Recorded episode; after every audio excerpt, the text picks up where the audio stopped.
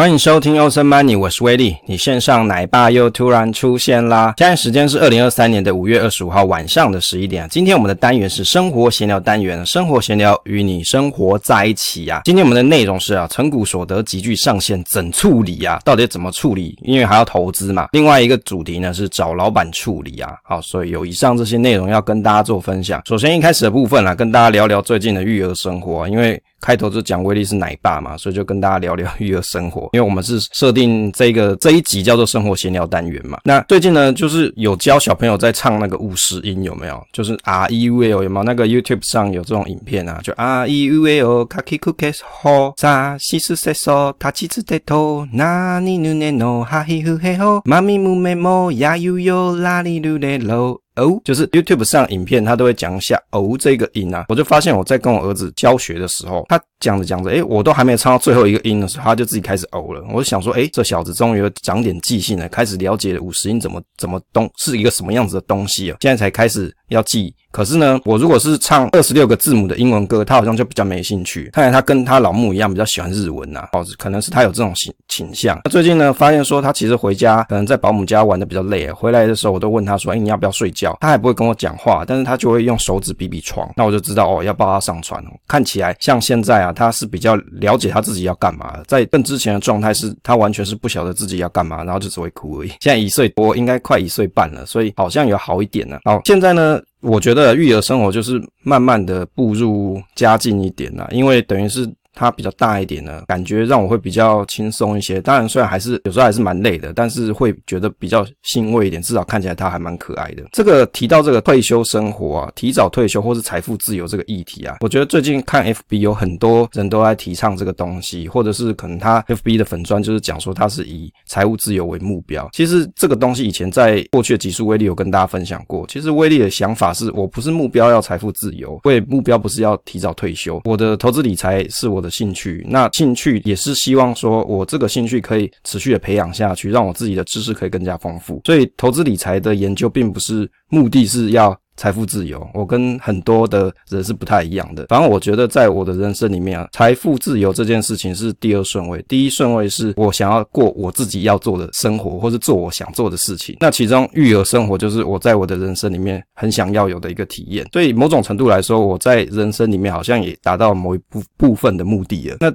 当然，你如果有小朋友状况底下，自然财务的运用上会比较吃紧一点，没办法，因为有小朋友嘛，所以自然你说哦，要自己都不用上班，可以在家里好做自己想做的事啊，或者是可以到处全世界去玩啊，我觉得这是不太可能、不切实际。人生就是一种取舍，没有什么都要的，只有你想好你要什么，然后就努力去做，大概就是这样啦。当然，我也会想说哦，小朋友可能长到二十岁以后啊，他可能就有自己的生活嘛，他有自己的人生啊，也许有一天他也会离开我，但是我觉得不管怎么样，在这一段的人生，我的历程里面，我是很高兴的。我会觉得有个小朋友在我的人生经历里面是一个很重要的事情。当然，自然财富自由这件事情是排在后面的。那如果我是单身的话，我想我早就财富自由了。可是不是单身嘛？因为这就是我想要选择的生活。好，所以跟很多我看很多 FB 的粉砖啊，通常都会写说哦，他目标是他要财务自由，他要财富多少多少几千万，他要开始做什么？其实我觉得啊，你有什么想要做的事情，你现在就去做。人生想不到明天之后的事情啊，因为未来的事情你会不会有什么样子的变故，其实根本没有人知道啊。如果你当下有真的你真的很在意的事情，那你就去做吧，就 go ahead。那今天呢，刚好有同事就问我说：“诶，到底要不要去自提六 percent 这件事情啊？就劳工自提六 percent。其实我觉得劳工自提六 percent 这个东西，以前跟大家聊过很多。如果你是所得级距很高的人呐、啊，那你当然可以去考虑自提六 percent，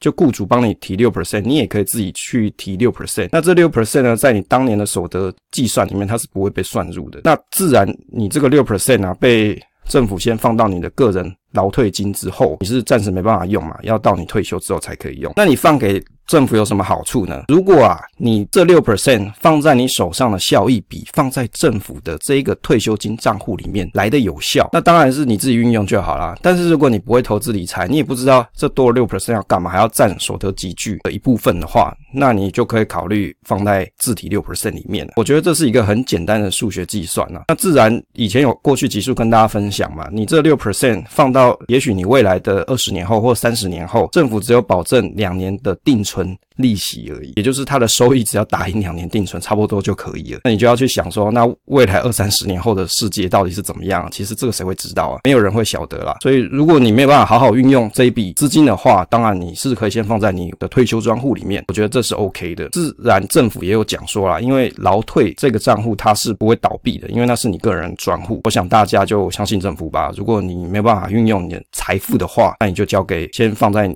未来的你的账户里面。那有一天你就可以去用这笔财富啦。好，今天的题目呢是存股所得急剧上限整投资啊。第二句话是找老板处理。大家有没有觉得说，诶，为什么有找老板处理啊？其实要跟大家分享这个面试心得啊。威利最近就一直在找新人嘛，就是找一些候选人来看一下是不是职务。合适的对象，那最近就有一个候选人，我就有跟他 interview，那我就问他说，诶，如果说你在过去的经验里面啊，比如说工作或是求学经验啊，你遇到困难的时候，你是怎么解决的？那我觉得这一题啊，其实是在面试里面最常见的事情。为什么？因为在工作里面，每天天都有处理不完的杂事，或者是很难做的事情。那你能怎么样自己去消化这个东西？那就是你的 F，就是你的绩效，就是你的表现。你可以把一件很复杂的事情用很简单的方式完成，或者是很困难的事情，用比较有技巧性的方式去解决，那就是你的能力啊。所以我们在 interview 的时候，就最主要就会去观察这一部分。那刚好这个候选人，我就问他这个问题：哎，你过去哎，因为你有工作经验嘛，啊，那你最近的工作经验里面，那你遇到比较困难的事情怎么做呢？他就会开始讲说：哦，我跟我之前的工作是哦，有里面有谁 A B C D E F G 有这些人物，他就跟我交代一番。然后跟我讲说，哦，他们这个软体上有问题啊，那他也没办法处理啊，也不知道怎么做。最后我就问他说，诶，那既然这个软体啊，你又不会写程式，那这个软体的问题啊，在这个机台上的软体，因为他是设备类似像设备的那种工程师嘛，我就问他说，那你最后是怎么去处理的？他就说没办法，最后只好找他的老板处理啦。哦，因为这个程式只有他老板会用，我就心里就想三条线，所以说绕了一圈，所有的事情你都跟我交代清楚，就好像那个韩剧有没有？有没有画那个人物图？那人物图每个人的关系，他就跟我交代一番，最后说这一件这个困难点是那个软体有 issue 嘛，解决的方式他就找他老板处理了，因为他也没辙。我都想想这生了三条线，我是蛮想要有想要使用这一位候选人，因为他住。离公司很近啊，但是想想就觉得，哎，那他什么事情真的都是要 找老板处理，那我以后会不会很累啊？所以就给大家一点经验分享啊。如果你真的有在面试或求职的时候，其实这种题目是很好回答的。你也可以先设想一个假设性的答案，而也许它不是真实发生的，但是你可以用比较有技巧性的方式去带过，然后展现你的优势哦。例如说，我曾经有做过某项研究，但是我在这研究当中啊，发现说哦有叉叉叉问题，这个叉叉叉问题啊，其实可能 interview 你的人他也不懂啦，这正常的嘛，因为大部分做硕士研究的东西啊，其实它都比较偏门一点，或者是比较艰深一点，有很多很多的专有名词，interview 的人未必可以知道，但是你可以用比较简单的方式，就是说哦，我在这个。专案里面，或是这个题目里面，我遇到了这项问题，没有办法解决。但是呢，后来我可能去做一些 survey，或者是我求助了哪些，比如说学长姐啊，那他提供了我一些资讯，所以我综合研究之后啊，把这项问题解决了。那我觉得用这种逻辑表达方式啊，应该就是一个很好的方法。那就给各位当参考啦。好。开始今天要讲存股所得急剧上限整处理啊，第一个题目。这个题目为什么会有要跟大家来分享啊？最主要是在于说啊，其实有很多的朋友，像威利有很多同事都科技业的嘛，那尤其有很多人啊，到现在都还是单身的，他可能都跟威利的年纪差不多了，还是单身。哎，但是呢，单身的人我怎么讲呢？应该是说。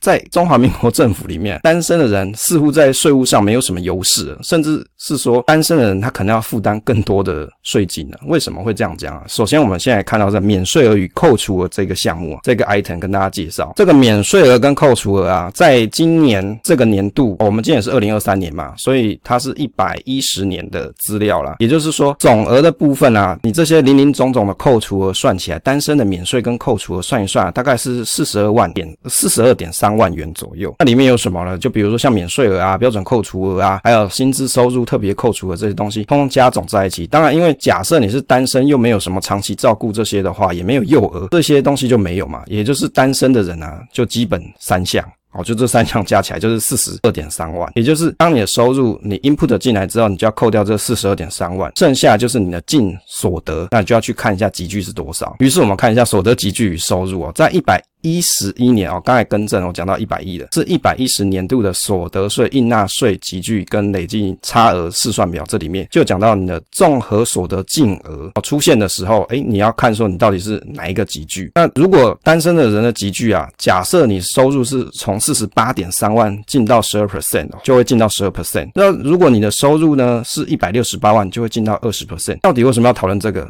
这个关键点就在于说，假设你今天有做一些投资，例如说像是存股好了，你可能很容易就会踩到下一接的几句啊，当然啦，要跟大家恭喜一下。假设你有这个烦恼的话，就代表说其实你收入还不错啦，你才会有这样子一个烦恼，说，诶，我我要进到下一个级距，我没有什么方式可以去，比如说避避它啊，可以少缴点税啊。我觉得这个是很正常啊，用合法的方式去避税啊，这是大家应该做的事情。但是不是鼓励大家什么叫逃漏税？这个不是逃漏税，这是用合理的方式去设计你的所得规划。那有很多朋友你是有在存股的，或者是你有在做一些基金投资的。你就会遇到说，诶，当你领息的时候，会有这样子的一个问题。我知道有很多网络上的人会讲说，其实利息啊，这东西它不应该要算所得，它并不是你的收入。为什么？因为它是左手配右手嘛，左手的钱放到右手上去。如果是股票，参考价它会调整，也就是说没有填息，代表这个钱其实并没有落到你口袋的意思。但是不管怎么样，不管是在美国还是在台湾，只要是发放股息，政府就认为你这个叫所得，就是你的 input，你的 income 的意思。所以没办法啊，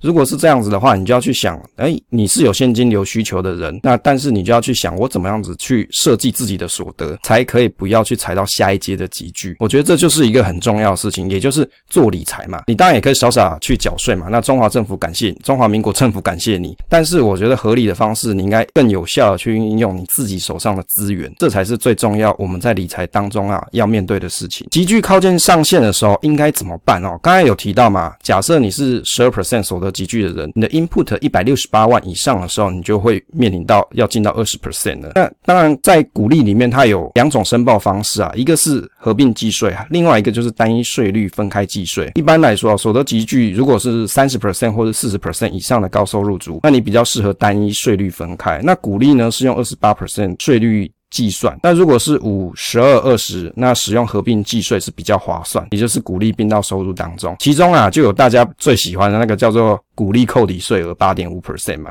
上限就是八万元，也就是将你原本要缴的税金扣掉鼓励扣抵税额，就是你最后的结果。哦，这个这一段文章是威利在方格子的文章部落格里面有写过的啊，只是再重复跟大家复习一下。如果急剧靠近靠近上限的时候该怎么办呢？啊？当然第一个呢，降低所得嘛，但是呢。哦，这个就是这个 but 嘛，谁会去嫌钱少啊？诶，我今天好不容易这么辛苦上班，或者是我去打工阿鲁拜斗，我去做一些事情，我有这么多收入，我为什么要去降低所得呢？这个根本反人性嘛。所以重点是在节税，你到底要怎么去设计你的税务规划，要怎么去节税？再就是了解自己的所得组成，你可能有薪资收入、奖金收入、股息收入，或是其他收入嘛。那有这些收入的时候，你就要去想，诶，这些收入哪些的税率？哦，可能会被刻的比较重。那我这样加重起来啊，距离这个级距的上限还有多少？你的 range 还有多少？这就是一个重点嘛，你必须要去思考这个 range 有多少，你就会踩到下一阶。当然，你也可以去傻傻缴钱嘛，这也是你的自由。不过这就不在今天讨论的主题内啊。级距上限出现的时候啊，到底应该怎么存股哦？我们这里有一个简单的案例啊，假设你是年所得一百五十万元单身者。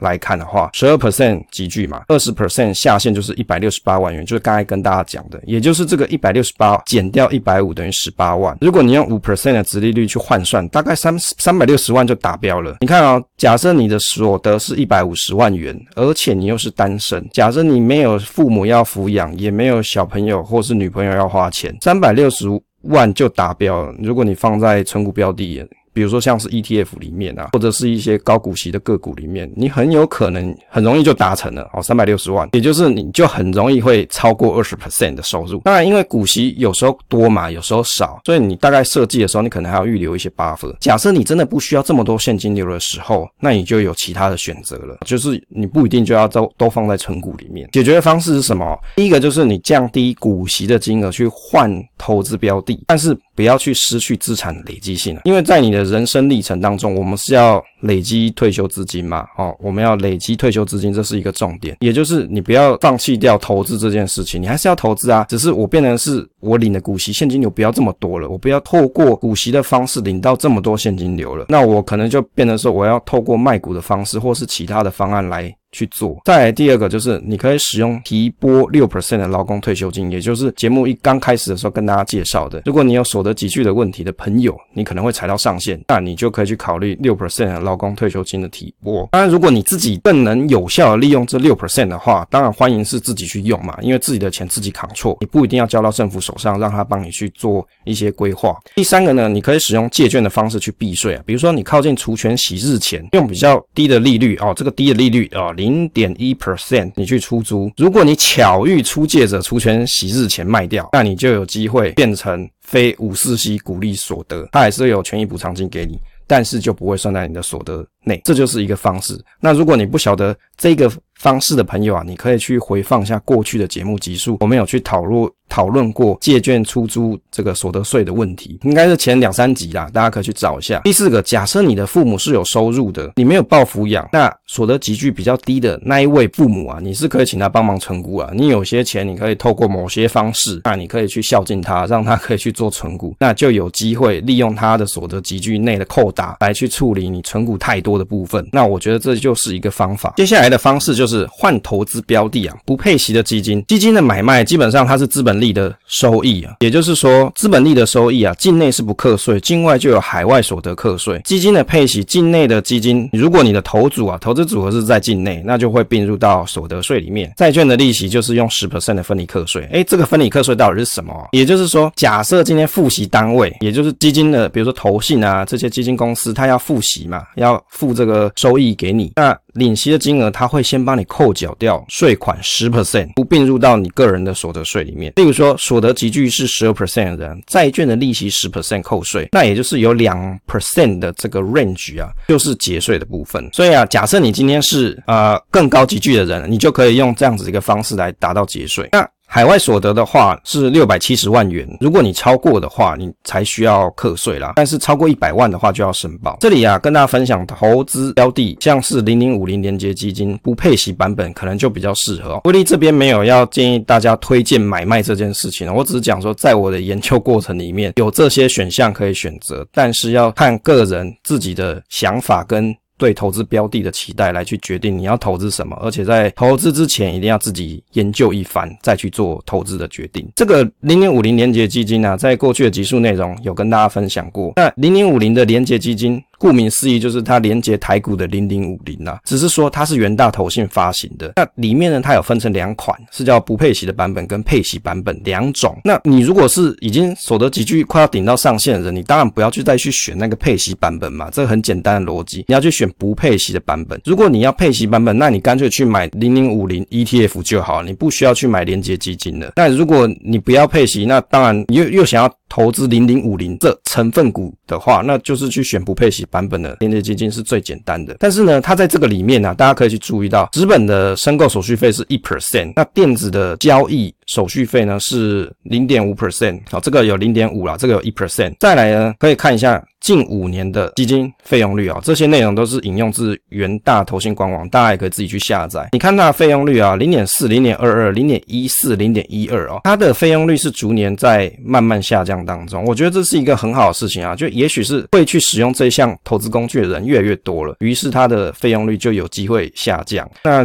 绩效的部分更不用提了，因为它的绩效就原则上就是台股大盘啦。那你只要考虑到说，诶，这样子的一个费用率跟这样子的一个交易手续费，是不是你愿意接受的？如果你愿意接受，当然这就是一个很好的方式。不过呢，电子交易手续费这些东西，如果你是在其他的基金平台，例如说基富通啊，或者是什么巨亨网之类，我想可能还会有一些优惠啦，就要大家自己再去 study。所以这是一个方式。假设你很看好台股大盘的话，那你又不想要领零零五零的配息，那连结基金。就是一个好方式。那有些人会讲说，那我干嘛不直接买零零五零就好？当然也可以啊。问题是零零五零就有配息啊。假设你真的已经 range 很小的人，你又很 care 那个配息会让你的集聚踩到的话，那你当然你就要有一番取舍嘛。这是一个很简单的逻辑。再来的方式就是你可以换。投资标的，例如说海外的 ETF 或是股票。那海外标的，或者是呃，假设你是海外的标的的话，但是我们是境内发行，那也可以。例如说不配息，就像零零六四六元大标普五百这一档标的的话，那它就是不配息嘛。不配息，当然你买了，你就是只是去。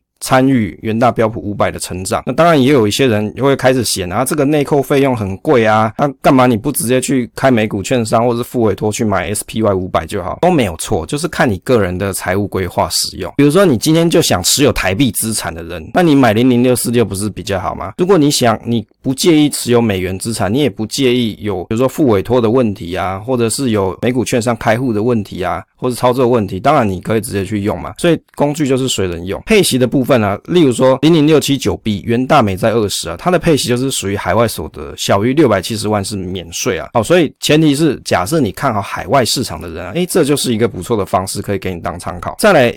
换投资标的，海外的 ETF 股票，境外发行或是海外发行，比如说你可以使用美股的券商付委托，那不配息的标的，或是配息很少了。当然，像这些标的其实它配息都很少，但是它还是有配，有些有配啦，那有些没配，像波克夏是没配的嘛。那 QQQ 我知道是有配的，所以你就可以去选，诶，我这个配息是比较少的，或是根本就不配嘛。那我就是参与美股或是世界趋势的经济一起成长，那这样也是可以。啊，那你的资产还是有机会累积哦。不过要提醒大家，就是就跟我们前两。期的集数跟大家讲指数投资的问题的迷失啊，你不要只是因为我要去做指数投资，所以我做指数投资，投资市场大盘，我想。懒懒的投资不是不是错了，方向错，是你看好那个市场，你觉得那个市场是你未来 image 到它是有发展性的，所以你投资哦。这逻辑的先后顺序不要搞错。有很多人呢、啊，其实都不知道自己在干嘛。再来就是配息的部分，例如说你可以去选直债，但是不是债券 ETF 哦，在美股的债券 ETF 里面，它还是要预扣三十 percent 的股息税，但是直债是不用。例如说像公司债、政府公债、市政债这些东西。但是但是要提醒大家，假设你有要换汇哦，单日不要超过五十万，那而且要注意，当你有一天你要把你的海外资产结清，你要出售一部分，你要换回台币，有收益要报税哦。有很多人可能忘记，你就被那个国税局通知，被他们查到，你可能就要去补税哦。这一点就要跟大家提醒啊。结论的部分啊，转换投资标的是一个方案啦。如果你已经存股股息太高的人啊，你就可以去思考这件事情。股息高的人啊，配息现金流足够的时候，你可以转向非配息或是少配息的标的，这是很简单的逻辑。第二个啊，善用海外投资的管道，例如说美股的券商或是付委托。第三个是善用国内的 ETF 共同型基金。二跟三这两点哦是有差别性的。例如说，你你想使用，你比较想要持有台币的资产，台币的新台币这件事情，那你用国内的 ETF 共同型基金是比较简单方便的。那如果你有一部分的资产，你是想要持有外币的，例如说美元的话，那你投资美股券商或是付委托，那当然就是一个比较好的选择。但你做付委托，你也可以用台币扣款啊，但是有时候这汇率可能不是你想要的，所以所以我一般都是建议大家，你就直接用外币扣款会比较简单一些。好，所以这就是随人用，你也可以五十 percent 做上面海外投资管道，五十 percent 做国内管道都可以，这是一个方式啊，好，给大家当参考了啊。因为时间关系啊，今天呢就是跟大家分享到这里。如果你喜欢这个频道的话，不要忘记分享给朋友，或者是可以订阅这个频道支持与留言。那分享总是单纯快乐，我们期待下一次再见。